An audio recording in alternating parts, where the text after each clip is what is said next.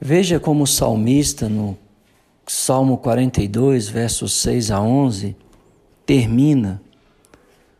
Ele termina ou encerra esse salmo com uma nota de triunfo sobre os sentimentos de desânimo em que a sua enfermidade e seus inimigos o tinham lançado. E eu sei que o nosso mundo foi lançado numa onda de pessimismo, de desânimo, de dor, de tristeza, de escuridão. Mas ao ler esse salmo, temos a viva esperança que o nosso Deus está conosco. E eu gostaria que você usasse estas palavras para te encorajar, porque eu sei que eu e você estamos mergulhados em tempestades, em provações, em dificuldades, todos os dias. E muitas das vezes nos falta a esperança. Por isso temos uns aos outros para nos estimularmos ao amor, às boas obras, a nos trazer à memória o fato que nós não devemos nos sobrecarregar os nossos corações com as preocupações dessa vida, nem com as obras más das pessoas perversam que praticam, mas que nós devemos olhar para o alto, para o céu, de onde vem nossa esperança, nosso socorro. Diante de tais acontecimentos, devemos ter em memória que a nossa redenção está próxima. Portanto, Ouçamos as palavras do salmista: Sinto abatido dentro de mim a minha alma. Lembro-me, portanto, de ti, nas terras do Jordão, no Monte Hermon e no outeiro de Mixar. Um abismo chama outro abismo, ao fragor das tuas catadupas. Todas as tuas ondas e vagas passaram sobre mim.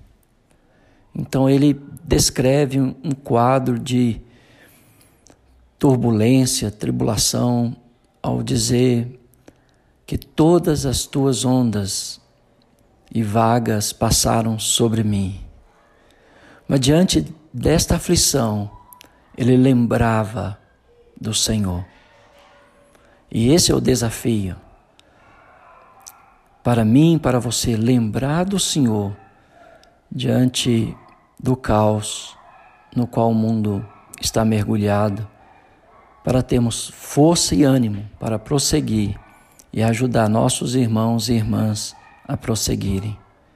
No verso 8 ele diz: Contudo, o Senhor, durante o dia, me concede a sua misericórdia, e à noite comigo está o seu cântico, uma oração ao Deus da minha vida. Então, nunca esqueça o Senhor está conosco, está presente nas nossas vidas. Não importa as trevas, a escuridão, porque para o Senhor, dia e trevas são a mesma coisa. E Ele concede a mim, a você, a, sua misericórdia. E à noite nós devemos louvar o Senhor com cânticos nos grupos familiares, nos grupos de discipulado ou até mesmo sozinho, lançar a Deus uma oração. Digo a Deus, minha rocha. Deus é a nossa fonte de segurança, de fortaleza, de segurança. E Ele está dizendo: Por que te olvidastes de mim? Por que hei de andar eu lamentando? Sobre a opressão dos meus inimigos. Ele também provava a dor da opressão dos seus adversários. Esmigalham-se os meus ossos quando os meus adversários me insultam, dizendo e dizendo: O teu Deus, onde está? Talvez você tenha perguntado para si mesmo, ou alguém tem dito a você: Onde está o teu Deus? E aí você deve encorajar a si mesmo, como o salmista no verso 11, porque está batida, ó minha alma, Ou seja, ele fala com ele mesmo. Por que te perturbas dentro de mim? Então você pode se perguntar: por que eu estou triste? Por que eu estou agitado como uma vara assolada pelo vento forte? Por que estou perturbado? E aí ele termina dizendo: Espere em Deus, pois ainda o louvarei, a Ele meu auxílio e meu Deus. Espere em Deus e o louve. E eu espero que o teor dessa, desse salmo era o desejo ardente do salmista de estar no templo adorando o Senhor.